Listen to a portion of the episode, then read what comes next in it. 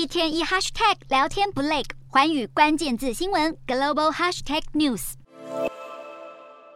美国海军陆战队跟日本陆上自卫队十号在北海道的史就别演习场进行两军实弹射击联训。在这座日本国内最大演习场当中，联训模拟大约十三到十四公里外的敌方部队。美日两军先就敌军位置等情报交换意见，再依序部署海马式火箭系统跟自卫队的多管火箭发射系统，共发射了二十四枚火箭。不过，美方原先预定要公开海马式的实弹射击，因为弹药输送出了问题，所以临时喊卡。参与这次演训的士兵包含日本陆上自卫队驻地在北海道富良野町的第四特科群，派出大约一百五十人，而美方的海马式大队则有大约四十名兵力。美日韩三方近期在日本海上演联合军演，这次公开的演训就是从一号开始，美日双方名为“决心之龙二二”军演的一环，预定到十四号结束。美方的军事同盟频繁动作，除了是应对北韩接连不断的飞弹挑衅，这次也针对两岸紧张局势进行离岛防卫作战，模拟防御日本的西南诸岛。